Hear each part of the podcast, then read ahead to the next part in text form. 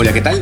Yo soy Gerson Melgar y bienvenidos a Vive y Aprende, un podcast en el que hablaremos de proyectos, productividad, herramientas y consejos que nos ayudarán en nuestro día a día para ser más eficientes. También hablaremos de hábitos y aprenderemos a conocernos mejor, para impactar positivamente en las personas y lograr una vida en equilibrio. Esto es Vive y Aprende.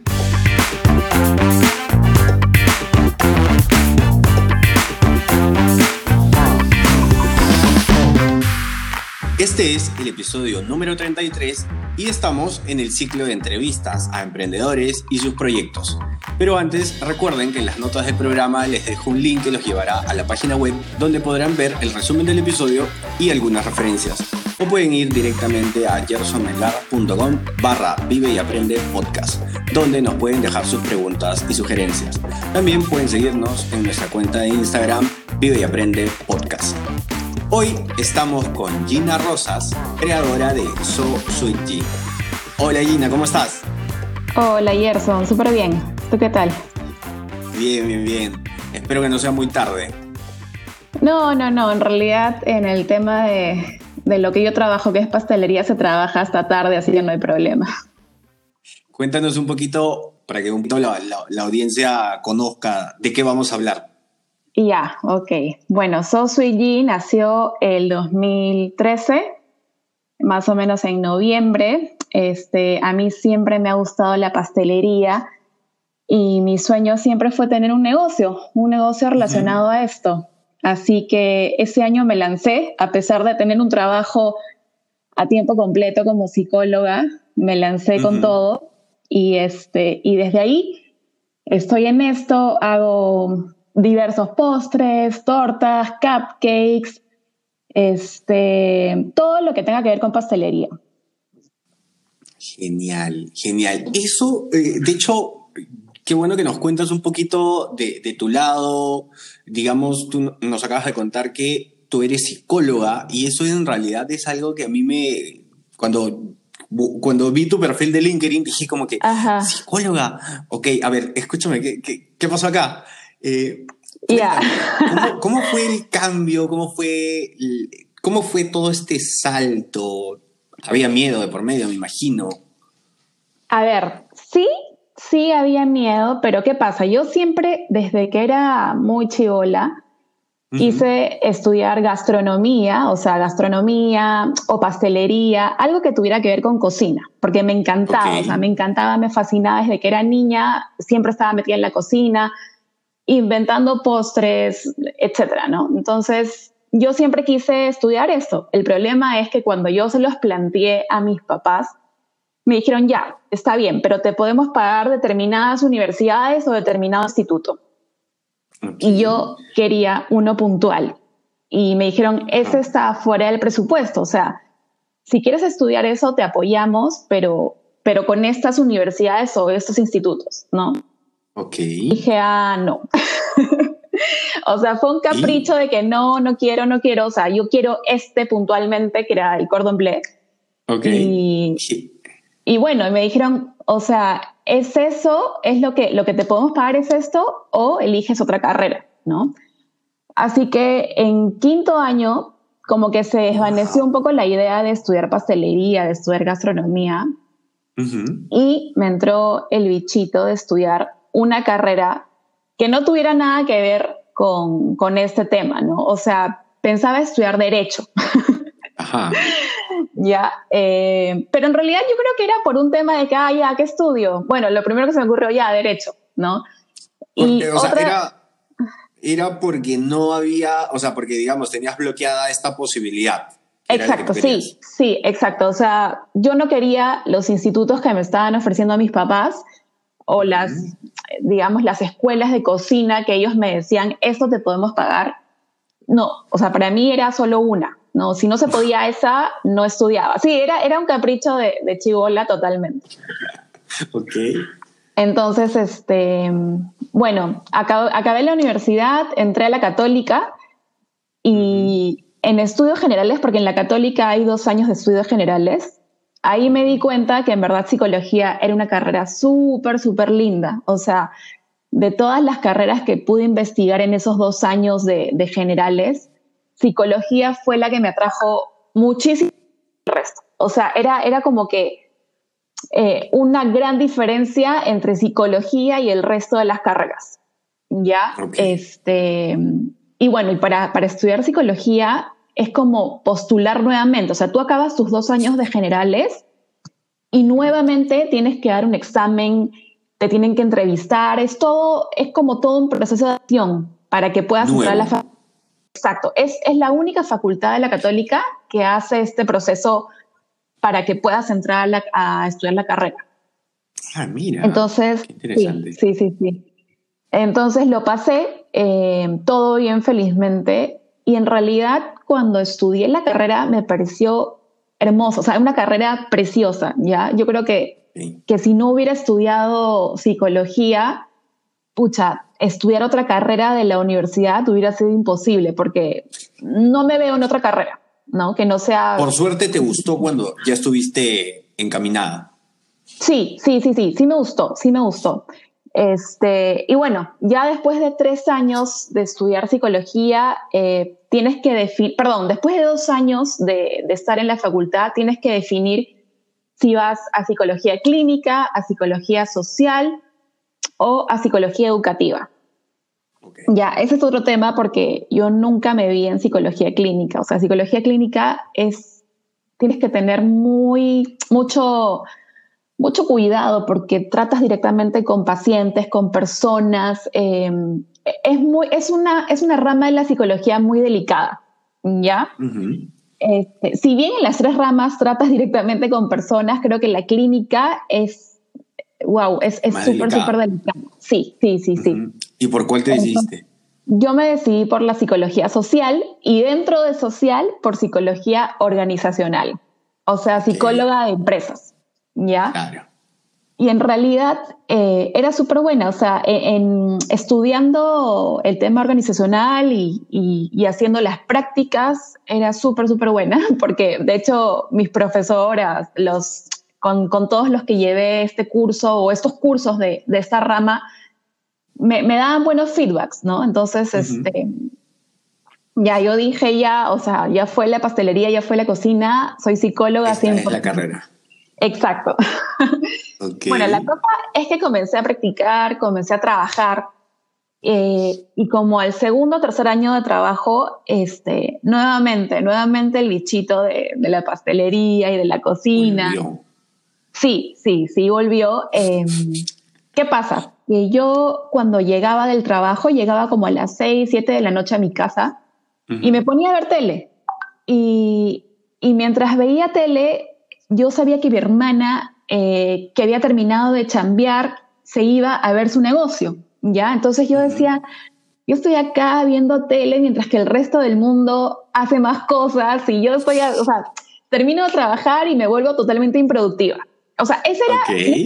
pensé eso. ¿ya? y dije, pucha, no, tengo que aprovechar el tiempo libre. Y la cosa es que comencé a estudiar cursos, eh, pero cursos así súper cortos, ¿no? De un día, o sea, un curso de cupcakes. Me acuerdo que en el 2012, si no me equivoco, fue mi primer curso de cupcakes. Este, y fue como que lo primero, el, el primer curso, el primer estudio que hice en relación a la pastelería. Y eh, una vez me acuerdo que saliendo con, con Rodrigo, que ahora es mi esposo, pero en esa época era mi enamorado, le dije que me acompañara a comprar unos moldes para hacer cupcakes. Y, y, me dijo, ay, pero tú igual los vas a comprar y nunca vas a hacer nada. Y dije, ¿cómo que no voy a hacer nada? Y me dice, sí, porque te compras las cosas y nunca haces nada. dije, pucha, no, no, no puede ser. Vamos a darle la contra. Exacto, por darle la contra, ni bien los compré, a los dos días comencé a practicar lo que había hecho en la clase de, de cupcakes. Y en verdad, pucha, desde ahí no paré. o sea, desde ahí dije, no, y ahora no solo son cupcakes, sino también son tortas. Entonces, poco a poco fue creciendo el, el, el, el, pequeño, el pequeño emprendimiento, porque desde que comencé a hacer cupcakes, ya comencé a venderlos. ¿Ya? Ah, desde cero los vendías. Ah, yo pensé que, o sea, los invitabas solo entre, no sé, pues, engordabas a tu esposo y a la familia, pero sí los vendías. Mira, de hecho, la primera vez que los hice, obviamente los invité, la primera vez, ¿ya? pero después, sí, pero después ya no, o sea, después dije, pucha, me lanzo, me lanzo con todo, no importa. Porque aparte tenía un trabajo estable, o sea, a tiempo completo, y digamos que este tema de los cupcakes iba a ser cuando llegara de trabajar, o sea, digamos que a las 6, 7 de la noche me iba a poner a hacer este tema de los cupcakes. Entonces, este, nada, dije ya, me lanzo. Y la gente de la chamba, que es la gente que en ese momento tenía más cerca, me pedía, ¿no? Oye, quiero una cajita de cupcakes. Y, y así comencé. Y ya después fue fue con el tema de las tortas este, que me, una vez mi jefa me dijo, oye Gina, pero no haces tortas. Y dije, pucha, no, nunca he hecho, pero si quieres te hago. claro, entonces este, le hice una torta. De hecho, bueno, ya ni siquiera me acuerdo de qué fue. La cosa es que le hice la torta y, y nada, o sea, así comencé, o sea. Y del 2012 este hasta cuándo es que dejas tu trabajo y dices, ok, me voy a enfocar en, en Soul City? Ya, eso fue 2018. El 2018 es que tomó la decisión. Seis años. Sí, en el 2018, más o menos en junio, es que tomó la decisión de ya dedicarme 100% a Sweet Este, ¿Por qué? ¿Por qué? ¿Qué, fue, ¿Qué fue ese motivador que te llevó a hacerlo? Bueno, la idea ya, ya venía rondando en mi cabeza un par de años atrás. Este, cuando me casé, eh, en algún momento lo conversé con, Rodrigo y Rodrigo me dijo, sí, puede ser, más adelante. Siempre era un más adelante, más adelante, ¿no? Y justo en el 2018, eh, mi jefa sale, mi jefa que fue todo el tiempo mi jefa en este trabajo, sale de la empresa y entra otra persona y en realidad las cosas cambiaron muchísimo no solo en el área, sino a nivel corporativo, ¿ya? Entonces, yo, digamos que yo ya no me sentía tan cómoda en la empresa. Tu zona de eh, confort ya no fue tanto tu zona de confort. Exacto, exacto. Ya, ya no era lo mismo. Este, pucha, mi, mi humor era, era otro porque ya no llegaba de buen humor para hacer las tortas y para hacer los cupcakes y para hacer todos los pedidos, ¿no? O sea, llegaba quizás renegando. Y como te digo, es una idea que venía rondándome en la cabeza desde hace ya mucho tiempo, muchísimo tiempo, pero que sí, en ese momento sí me daba miedo porque ya no iba a tener las dos opciones, ¿no? Sino que era elegir una sola que iba a ser mi sustento, o sea, iba a ser lo que me iba a dar de comer o lo que me va a dar de comer por mucho tiempo, ¿no? Había que Entonces, exacto. Entonces, y, lo que yo no quería que me pasara es que lo que he visto en muchos casos es, pucha, sí, lo intenté un par de años o tres años, pero no, vuelvo a trabajar. O sea, yo, no quería eso. O sea, yo no quería llegar a ese momento de decir, no, ya lo intenté, este, vuelvo a trabajar, ¿no? Vuelvo al tema de, de, estar en una empresa y todo eso. O sea, yo, yo no quería, o sea, yo decía, si es que me dedico 100% a Sweet o sea, va, tiene que ser, espero que sea para siempre, ¿no? O al menos por un buen tiempo. Ok. ¿Qué crees que fue lo que tuviste a tu lado para decir, ok, este momento salto? ¿Qué, qué pasó? Ya. fue eh, un arrebato que dijiste, sabes que, no sé, renuncio y me voy y voy a hacer no. tortas, ¿no? Claro. no, de hecho fueron varios factores. Uno de ellos fue la empresa, que ya definitivamente no era lo mismo. Otro de ellos fue Rodrigo. En ese momento Rodrigo este, tenía la posibilidad de, digamos, de, soportar todo el tema económico como familia. Y me o sea, me dijo, mira, si tienes que comenzar de cero un negocio, aunque ya no era tanto de cero, ¿no? Porque ya lo venía haciendo desde hace algunos años, solo que... ya estaba validada. Exacto, sí. Entonces Rodrigo fue, creo que fue pieza fundamental, o sea, él me dijo, ya, si tú lo quieres hacer y si, y si quieres que esto se dé y que sea tu trabajo, realmente, no que sea un hobby, no que sea algo de que, ah, lo hago en, solo tomo cuatro horas del día o cinco horas. Me dijo, no, si realmente es algo serio, bueno, entonces para adelante, pues, ¿no? Comienza a capacitarte, comienza no solo a ver el tema de la producción, me dijo, me dijo algo que hasta ahorita, o sea, algo con lo que yo sufro hasta ahorita, que es la parte financiera. Ya. el dolor de cabeza de muchos, ¿eh? De muchos emprendedores, sí. Totalmente, totalmente. O sea, cuando, cuando me dijo, cuando me mostró todo el panorama, de hecho sí la pensé. Este, pero, pero no, o sea, yo creo que ahí mi pasión pudo más.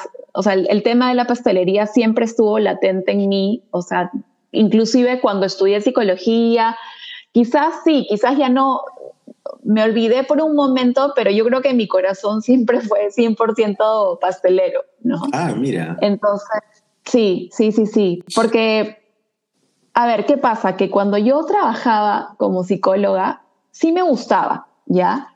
pero yo sentía que no me llenaba al 100%. O sea, ah. yo sentía que, era algo que no, que no me llenaba de satisfacción. Yo veía muchas personas que cuando iban a capacitaciones eh, del trabajo o cuando iban a, a, conferencias en donde yo también estaba, todos hablaban súper emocionados del tema corporativo y que no sé qué. Y yo realmente no, pues no me emocionaba nada eso, ¿no? O sea, hacía lo que tenía que hacer, pero ahí quedaba. Entonces, este, yo siempre se lo comentaba a mis amigas o a Rodrigo.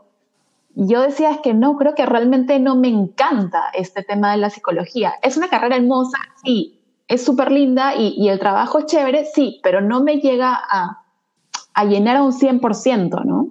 Qué terrible es hacer algo durante mucho tiempo cuando no quieres hacerlo o no sientes toda la pasión para, para poder hacer y para poder seguir, ¿no? Exacto, sí, bueno, e, eso me, me pasó con el tema de psicología, que yo siempre lo digo, me da mucha pena porque en verdad es una carrera súper, súper bonita. este, pero creo que la pasión por el tema de la pastelería pudo más. Así que ya, por eso fue que, que por estos por estas varias razones fue que tomé la decisión y, como te digo, Rodrigo fue una pieza clave, súper clave para, para decir, ok, o sea, este, voy a hacer esto, ¿no? Voy a hacer esto y voy a dejar de lado el tema corporativo, tener un sueldo fijo, tener gratificación, tener todo claro, Claro que sí. La facilidad de no preocuparse por las finanzas, por la contabilidad, y, todos, y todas estas cosas. Gina, yendo más para, ya, ya poniéndonos un poquito más por el lado de tu proyecto, em, cuando te lanzaste, ¿qué tanto se necesita en cuanto a inversión para... Empezaste en casa con lo que tenías o necesitas equipos, digamos, un poco más, más sofisticados. Cuando decides hacerlo, ya a tiempo completo, no como un hobby que llevabas haciendo. Ok, ya, a ver, eh, te cuento, cuando, cuando yo lo hacía como hobby, entre comillas, igual fui adquiriendo varias, varios implementos, varias, este, varios accesorios o, máquinas o como se pueda llamar, como por ejemplo batidoras. O sea, comencé con una batidora de mano, ¿ya? Pero pero como tenía este respaldo de, mi sueldo que mes a mes tenía, entonces dije, y como todavía no estaba casada, y como digamos que los gastos cuando uno no está casado y cuando vive en la casa de sus papás, digamos que no son tantos. Claro. Entonces, este, dije, pucha, voy a comenzar a invertir, ¿no? Eh, o sea, me parece súper interesante porque, claro, normalmente es un tema que hay hay que poner sobre la mesa al momento que vamos a lanzar un proyecto, un emprendimiento. Uno de los, uno de, uno de los temas financieros es la inversión inicial, ¿no? Y era algo que tú ya habías ido adquiriendo a través de unos años.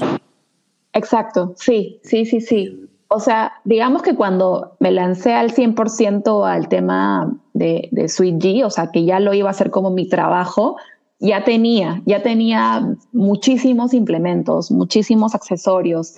este, y bueno, y hasta ahorita no es que ya tenga todo, o sea, hasta ahorita sigo adquiriendo cosas, me faltan cosas todavía. O sea, si bien tengo, por ejemplo, los hornos eléctricos, estos este, que son, no son tan grandes, son relativamente pequeños que los puedo mover de un lado al otro, me falta el horno industrial, este, me falta un conservador. O sea, ah. hay, hay un montón de cosas en pastelería que se tienen que tener para que tu negocio crezca cada vez más, ¿no? Claro, claro, me imagino. Y, eso ya depende de músculo financiero. Sí, claro, sí, sí, sí. Bueno, mira, para serte sincera, este año ya teníamos planeado este, implementar un taller. Un taller me refiero a un espacio físico que sea exclusivo de, de Sweet G. este, en la casa de mis papás, ahí, ahí tienen un jardín y ahí íbamos a construir un, un espacio relativamente grande que sea exclusivo para Sweet G. Ajá. Pero bueno. La situación. con exacto. La situación no, con, la, con todo el tema de la pandemia ya no se pudo. Yo estoy en mi DEPA y ha sido en verdad un gran reto porque al DEPA que nos mudamos este año con Rodrigo es un DEPA diminuto. O sea, si tú has sido un depa chiquito, creo que no conoces un depa. ok, ok. Entonces, yo dije, cuando comenzó todo esto, obviamente los primeros días, creo que todo el mundo paró, pues no, nadie dijo, ah, ya, este, voy a ver cómo trabajo aquí. O sea, todo el mundo estaba en incertidumbre, pero digamos que los pararon, ¿no? O sea, estábamos esperando a que se reactive todo. Pero cuando ya nos dimos cuenta los emprendedores de que la situación no se iba a reactivar tan pronto, entonces ahí dije, pucha, tengo, tengo que mandar a traer mi batidora, por lo menos una, porque yo tengo dos, esas batidoras, las KitchenAid, que son como de pedestal. Uy, qué lindas. Sí, entonces dije, ya, bueno, tengo que mandar a traer una de las batidoras, el horno, y en realidad es pucha, no, no te imaginas lo que es acá en mi depa, en un solo espacio porque es chiquitito, chiquitito, porque era un depa transitorio, ¿ya? Ok. Y inicialmente dijimos, mira, como ni siquiera vamos a parar en el depa, ya no importa, pues. o sea, era como que solo venir a dormir y listo, porque Rodrigo, trabaja, Rodrigo trabaja todo el día y yo trabajo en la casa de mis papás todo el día. Entonces, eh, pero bueno, justo este año, justo el año que nos mudamos un depa chiquitito, este, pasa esto y, y trabajamos casi juntos. O sea, Rodrigo trabaja en una mesa y yo trabajo prácticamente a su costado con el tema de las tortas, los cupcakes, y ha sido un súper reto. ¿ah? O sea, wow. sí, o sea, yo sé que no me puedo quejar. Siempre me dicen eso. Mi mamá todos los días me lo repite, Ina, no te quejes, no te O sea, sí, es que claro, uno reflexionando dice, oye, no me puedo quejar porque realmente estoy en Claro, pero aparte estoy en, una situación privilegiada si me comparo pues con otras personas, ¿no? Claro que sí, claro que sí. Entonces, este, yo trato, siempre trato de decir, ya, ok, no, no me voy a quejar, pero al final es como que, Dios mío, necesito espacio. O sea, es, es una locura, es una locura que estoy tratando de sobrellevarla y rezando para que se acabe todo esto pronto. Poco a poco, poco a poco, ya, ya va a pasar, ya va a pasar. Sí, sí, sí, sí, sí. Oye, Gina, cuéntame un poco más. A mí me, me gustaría saber un poco, voy a ponerme un poquito más, eh, no sé, técnico por este lado. quiero hacer como que un, me gustaría ver y hacer un pequeño análisis FODA. ¿Y tú has visto cuáles son tus, eh, dentro del proyecto, cuáles son, digamos, tus fortalezas?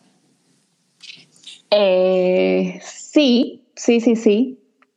¿Quieres que comience a, comentarte sobre mis fortalezas? Sí, cuéntenos un, par, porque claro, la idea es ver, o sea, quiero analizar la situación porque tanto por el lado de fortalezas y de repente también analizar un poco eh, cuáles son tus diferenciadores, ¿no? Y cómo ves al mercado, competencias, ¿cómo has analizado eso? Ya, bueno, si, si hablamos de fortalezas, creo que se va a mezclar un poco con el valor diferencial, ¿ya? O sea que por ahí fácil te respondo las dos preguntas en una. Desde que comencé esto, pucha, yo, yo siempre dije, hay algo que tiene que marcar la diferencia en Sweet G eh, porque hay demasiada competencia. O sea, no mucha, hay demasiada. Sí. Entonces, todo el mundo, o sea, y, y, bueno, más ahora, este año realmente la competencia se ha puesto durísima. Entonces, yo siempre dije, pucha, para eso que tengo que hacer, tengo que capacitarme un montón. y, y, comencé a hacer eso, comencé a capacitarme, a llevar cursos con distintas chefs, con distintos profesores. El año pasado me fui a Madrid exclusivamente mm. a, a, capacitarme. ¿Ya? Eh, y en Madrid la idea era aprender postres o, sí, pues postres que, que, quizás acá en Perú no somos tan expertos, como el tema de los macarons, que es un postre totalmente francés, ¿no? Correcto. Eh, digamos que por ahí va una de mis fortalezas, que intento eh, tener, ofrecer postres que quizás no todo el mundo los ofrece. Uh -huh. Por ejemplo, este año eh, pasó con el tema de las medialunas. ¿no? Que, que no, claro. yo he visto que acá en, en, Perú o en Lima, no sé si en, de repente en otras ciudades sí, pero acá en Lima no mucha gente los hace, o sea, no mucha gente hace estas medialunas. Entonces, este, dije, ya, me lanzo con este. Sí, y ahora te van a llegar. sí, es correcto. Entonces, este, yo creo que va por ahí eh, una de mis fortalezas, que es intentar ver qué es lo que no hace el resto en cuestión de postres para, para yo poder hacerlo, ¿no? De hecho, todavía tengo que trabajar en eso porque, por ejemplo, el tema de los macarrons todavía no los incluyo en mi carta porque es un postre eh, bien complicado y que tengo que saber la técnica al 100% y, y nada, la vengo trabajando ya desde hace varias, varias semanas, y meses diría yo. y una vez que esté 100% listo, lo lanzo en mi carta. O sea, siempre trato de asegurarme de que el postre esté súper bien hecho para ponerlo en mi carta, ¿no? Eso, por ejemplo, no pasaba antes. Antes, cuando recién comencé con todo esto y lo tomaba un poco como hobby, yo decía, no importa, lo pongo, ya, que salga, ¿no? Claro, Pero ahora claro. que ya... Ya te preocupas que la experiencia de alguien que le gusta tener un postre específico lleve la experiencia real, como si lo comiera exacto. o lo probara en el lugar, no sé, de, de origen. Exacto, exacto. Este, tal cual.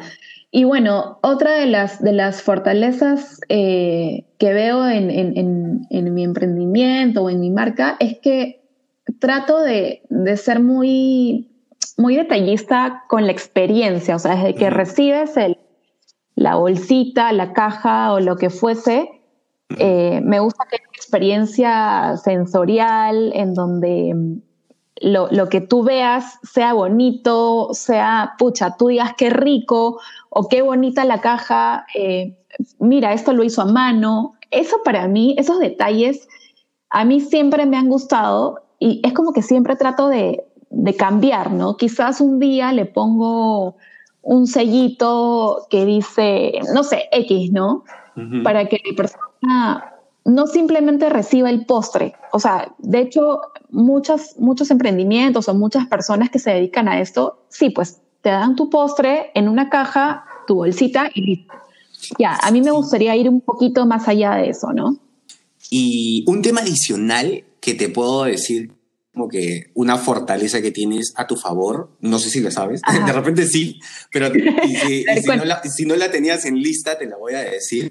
Eso, eso me, me, lo comentó Kiara eh, cuando yeah. en algún momento estaba haciendo una consultoría a un, a un emprendimiento de comida, ¿no? Y okay. estaba viendo las fotos y todo esto y el consejo de Kiara me dijo, oye, escúchame, pero esas fotos no se ven, no reflejan un producto rico.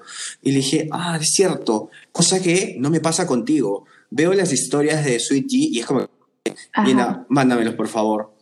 Creo que eso es algo que no sé si lo haces a propósito.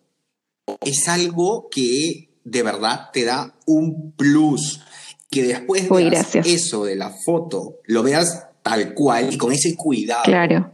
puesto sí. en, tu, en tu casa, creo que sí. es importantísimo. Así que sigue dándole las fotos. O sea, de verdad que Genial. los productos se venden visualmente. Um, a ver, tengo unas preguntillas finales.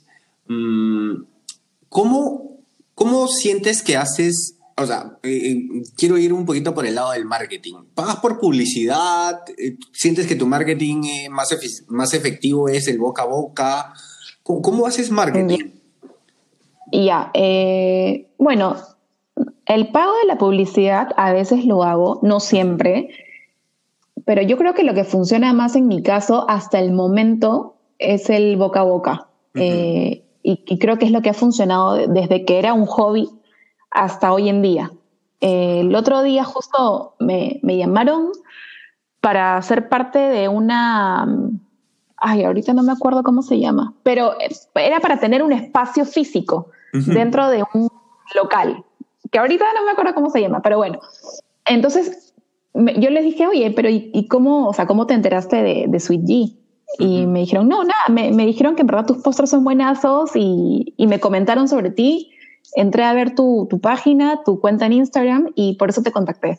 Entonces, ahí confirmé una vez más que el boca a boca es súper, súper, súper importante, ¿no?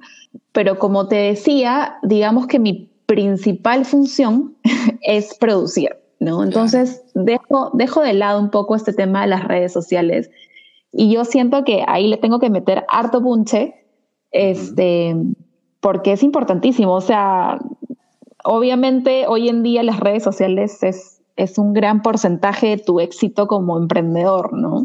Sí, sí, sí, totalmente. O sea, de hecho, una recomendación que te doy, y de repente es algo que, que mira, de repente no te has dado cuenta, Gina, pero esto que, que, que, mencionabas hace un ratito, de que te habían invitado para que participes en un local, porque alguien dijo que tus postres eran muy ricos, totalmente válido, pero acuérdate lo que te dijo esa persona. Te dijo, entré a tu perfil de Instagram. O sea, porque si no hubieras tenido unas bonitas fotos, así tus postres eran los más ricos del mundo, o sea, posiblemente esa persona no te hubiera dado la oportunidad, no te hubiera llamado. Entonces, eso es algo, sí, e, es difícil, lo sé, por suerte, digamos, acá eh, eh, eh, en el proyecto que tenemos con, con, con Kiara acá, con, con Chauvela, sí, es venta de ropa, o sea, tenemos que tener un presupuesto aparte para el tema de fotografía, para el tema de edición. Claro. Y, es algo que a veces los emprendedores eh, descuidamos, ¿no? Dicen, oye, tengo un super producto, pero ¿cómo lo vas a vender? O sea, hay que darle vitrina, ¿no? Y eso se logra Exacto. a través de las fotos. Exacto. Sí, sí, sí, sí. Eso, eso, por ejemplo, sí lo tengo súper claro. Cuando, cuando viajé el año pasado a Madrid para estudiar pastelería, también tomé cursos de fotografía, porque es algo que me encanta, pero también me doy cuenta que es una inversión de bastante tiempo. O sea, eh, no es cuestión de coger el postre y tomarle la foto. O sea, realmente hay que crear un espacio físico eh, bonito para que puedas tomar una buena foto. Y, no solo depende también del espacio físico, sino también de, la luz, de qué tan buena luz hay. son varios temas que entran en juego y que de pronto eh, pasaron dos horas, tres horas y dices, pucha, ya, no, tengo que ponerme a hacer manjar blanco y dejas el tema de las fotos y te pones a hacer las cosas. Entonces, definitivamente quiero tener más manos para poder hacer todo, todo esto y que, y que la marca crezca cada vez más, ¿no? Buenísimo, buenísimo, Gina. Oye, de verdad, eh, muchas gracias por haber participado en el podcast, Gina, y haber contado, habernos contado de verdad toda tu experiencia y todos estos, y todos estos tipsitos que, que, has ido pasando eh, desde, que, desde que decidiste lanzar tu proyecto. Y, de hecho voy a rescato mucho esta, el tema de la zona de confort, el tema de tu pasión. De hecho, me ha gustado conversar contigo y poder transmitir este mensaje eh, y un poquito de, de, tu experiencia, ¿no? Gracias, yo, yo feliz, yo feliz porque me has hecho revivir un poco cómo fue toda la experiencia desde que comencé hasta ahorita, ¿no? Buenísimo, Gina. Bueno, escúchame, tengo, tengo preguntas. Ah, al finalizar el podcast, el episodio, ¿no? Eh, siempre le pido al invitado, en este caso a ti, al final me vas a dar una pregunta para el siguiente invitado. Ok. Pero tengo una pregunta para ti. Ya. ¿ok? Y la pregunta es, ¿qué esperas para dar el siguiente paso? Ya, ¿qué espero para el siguiente paso? Yo creo que es, es pieza clave el tema del, taller. Una vez que yo tenga el taller, wow, em, tengo, tengo muchas expectativas con eso, tengo tantos planes a partir de que ya esté listo el taller. Creo que, creo que espero eso. O sea, yo sé que, que en el caso de un emprendedor, el mejor consejo es no esperes a que las cosas pasen, simplemente hazlo, ¿no? Claro que sí, Gina, claro que sí. Oye, voy con las preguntas, con las preguntas cortas, ¿ok? Voy con o sea, las preguntas son cortas, las respuestas no tienen que serlo. Ya, ok. La primera es, ¿qué aprendiste con este proyecto? Wow, he aprendido muchísimas cosas, entre ellas a que el miedo no tiene que jugar un rol dentro de lo que haces, porque el miedo te paraliza. Y si uno tiene miedo, pucha, eh, en realidad pierdes muchas oportunidades. Vamos con la siguiente pregunta, Gina. ¿Qué mensaje le dejas a alguien que quiere lanzar un proyecto? Ya, que, que no espere, o sea, que no espere a, a que las condiciones propicias se den. ahorita digamos que es un poco paradójico porque yo estoy en eso, ¿no? Estoy esperando a que, a que mejore un poco todo, ¿no? Pero, pero digamos que en un contexto normal, que no espere que las condiciones se den, que una situación perfecta nunca se va a dar. O sea, nunca. nunca. hay situaciones perfectas. Exacto. O sea, nunca va a llegar el momento ideal para algo. Y eso lo he aprendido estos últimos años. Muy bien, Gina. Siguiente pregunta. ¿Qué le dirías a tu yo del pasado? ¿Qué le diría a mi yo del pasado? Que, que no creo que es una pregunta que también en algún momento ya de este podcast la he respondido, que es que el miedo no me paralice.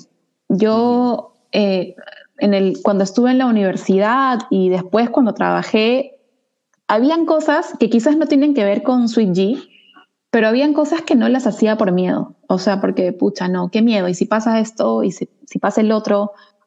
Yo sí, en muchos momentos de mi vida he sentido miedo por algo y que he dejado de hacer muchísimas cosas por miedo. Entonces, creo que ese sería mi consejo para el yo de, del pasado. Buenísimo. ¿Y qué le dirías a tu yo del futuro? ¿qué le diría a mi yo del futuro? Que nunca me quede en mi zona de confort, que nunca, que por más que sienta que haya logrado muchísimo y por más que me sienta bien con, bien con mis logros, que no me quede en eso, porque el día que me quede en eso es porque ya no tengo más metas y ese día sería horrible. Eso, me gusta, me gusta ese mensaje. Lectura, audio o video que nos recomiendes. Lectura, audio o video. Puede ser un libro, puede ser un podcast. Este no, este, este está obligado. este, si yo pudiera recomendar algo a, gente que está emprendiendo un negocio sobre audios, videos, o sea, quizás no, no les puedo dar algo puntual, pero sí decirles que se empapen siempre de gente que ya está en el negocio y ya tiene mm. y, y, que, que constantemente esté revisando sus redes sociales o, sus cuentas de Instagram para ver qué están haciendo estas personas que ya tienen años en ese negocio, ¿no? Claro, y esto, es como, esto, es como, darte un empujón ah, y decirte, oye, o sea, lo que tú haces es todavía, estás en una escala del 1 al 10, estás en la 2, o sea, no, no te duermas en eso, ¿no? O sea, sigue. Y en realidad, como Gerson, eso a mí, pucha, me llena de ilusión. O sea, cada vez que veo eso en las noches, que es cuando estoy cansada y me pongo a ver mi celular, wow. O sea, de pronto nuevamente estoy ilusionada y nuevamente me despierto con ganas para, para preparar todo, ¿no? Pregunta final. ¿Qué pregunta nos dejas para nuestro siguiente invitado? Ya, ok. ¿Cuál es su motivación en el día a día? Buenísimo. Buenísimo, Gina. Oye, eh, redes sociales, ¿dónde te pueden ubicar? A ver, me pueden ubicar en Instagram como SoulSweetG, eh, en Facebook también como SoulSweetG. Ok, genial. Ahí las vamos a dejar linkeadas para que te puedan ubicar. de verdad, una conversación muy chévere y de verdad me he llevado datos muy interesantes de la conversación contigo. Y que espero que en realidad a, a la gente que nos escucha, creo que les va a ayudar mucho. Qué bueno, gracias, gracias. En verdad me ha gustado bastante conversar contigo. Me han gustado mucho las preguntas, este, porque es un poco retroceder en el tiempo y, y, analizar varias cosas. Así que nada, lo he disfrutado también muchísimo. Buenísimo, Gina. Muchas gracias por, por habernos acompañado hoy. Gracias a ti. Hemos llegado al final del episodio. Recuerden que pueden dejarnos sus preguntas y sugerencias en gersonmelgar.com. Muchas gracias por suscribirse, por dejarnos su valoración y por acompañarnos hoy. Y ya saben, vivan, y, aprendan, mucho.